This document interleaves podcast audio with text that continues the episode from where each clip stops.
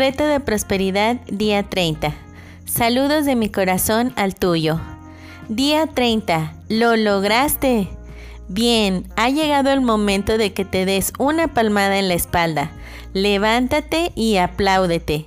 Mírate en el espejo y date besos. Sonríe, ríe, grita, ¡uhu! Brinca de felicidad. Celebra. ¿Por qué?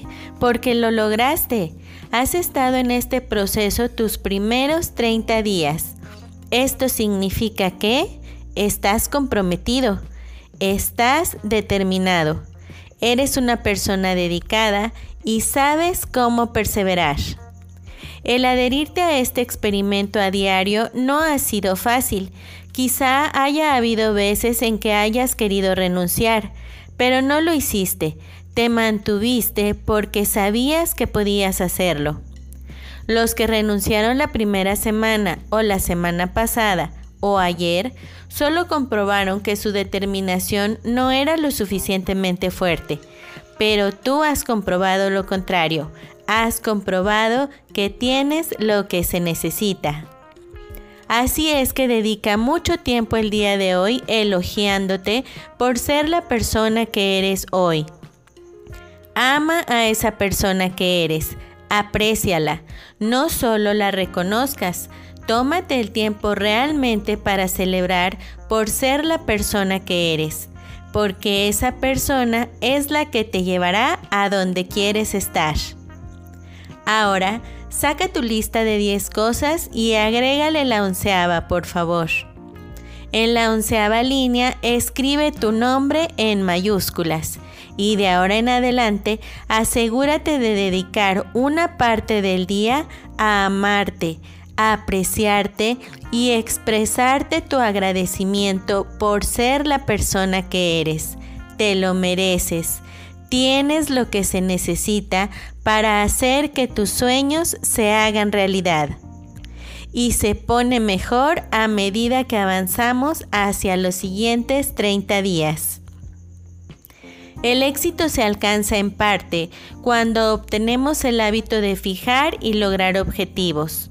Hasta la tarea más aburrida se volverá soportable mientras pasas cada día convencido de que cada tarea, sin importar lo pequeña o aburrida que sea, te acercará un poco a cumplir tus sueños. Oh, Mandino. Cuando hablamos de prosperidad verdadera, generalmente nos imaginamos dinero en abundancia, y eso está bien. Pero ¿por qué no pensar en prosperidad en todas las áreas de nuestra vida? No es cierto que para ser próspero en el dinero se tenga que sacrificar la felicidad, la familia, las amistades, la salud o la tranquilidad, por mencionar algunas. Hay que buscar ser próspero sin que te afecte ningún aspecto de tu vida o te cause efectos secundarios. La prosperidad verdadera es la forma de cómo te conectas con la luz. Nos referimos a luz como esa energía superior que te da las cosas. Si tu deseo de montar una empresa o de obtener dinero obedece a un sentimiento egoísta, de solo disfrutarla tú, es posible que no la recibas en lo absoluto, o si por casualidad te llega, es probable que la pierdas rápidamente. Si construyes o creas algo con el propósito de dar y compartir con los demás, esa empresa te va a dar prosperidad, crecimiento, oportunidades, futuro y solidez. Cuando entiendes la fuerza de dar y compartir con los demás, vas a tener la certeza de recibir en abundancia. El ejercicio del día de hoy.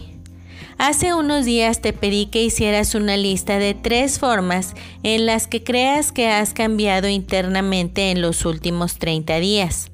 Ahora quisiera que hicieras lo mismo, listando otros tres cambios que hayas tenido y ahora, junto a cada cambio, escribe cómo te sientes acerca de ese cambio y acerca de ti por haber cambiado. La acción del día. Lee nuevamente tu plan de negocio para la prosperidad y las 11 cosas de tu lista de agradecimientos. Coloca tu cuota de dinero del día de hoy en tu contenedor y lee la afirmación que está en el contenedor tres veces. Espera recibir algo en regreso. Bendice a todos los que están a tu alrededor, incluyendo a los otros participantes en este experimento. Imagina cómo aquellos a quienes bendices prosperan y se rodean del bien. Entonces, bendícete a ti mismo e imagina lo mismo.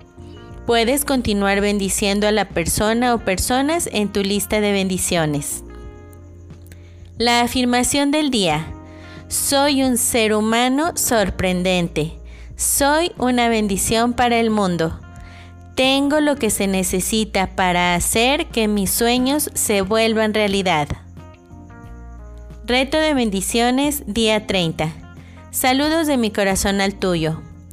Existe un secreto para transformar nuestras maldiciones en bendiciones. En momentos de dificultad no es suficiente decir solamente está todo bien o esto es para bien. El trabajo espiritual es buscar el tesoro en la situación que parece un desastre. Puede tomar tiempo, pero si eres persistente en tu búsqueda, descubrirás las bendiciones ocultas, transformando de ese modo la maldición. Estar constantemente alertas significa que veamos cómo nuestro ego se involucra en cualquier cosa que hagamos. El simple hecho de reconocer al ego en cualquier situación mengua su poder drásticamente. Hazlo salir. Yehuda Berg. Hasta luego. Bendiciones infinitas y que la paz sea en ti.